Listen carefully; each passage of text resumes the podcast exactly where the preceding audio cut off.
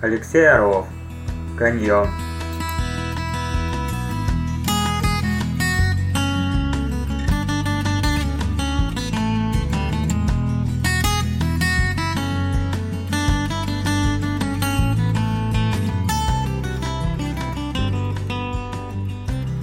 Два друга шли по горной тропе.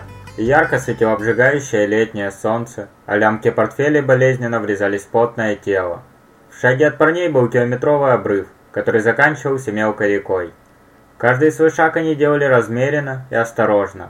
Всю дорогу они молчали, чтобы не отвлекаться, но один из друзей не выдержал и заговорил. «Серег! А! Смотри, что это там внизу? Дельфины! Где?» Хлюп. Не стоило тебе гулять с моей девушкой.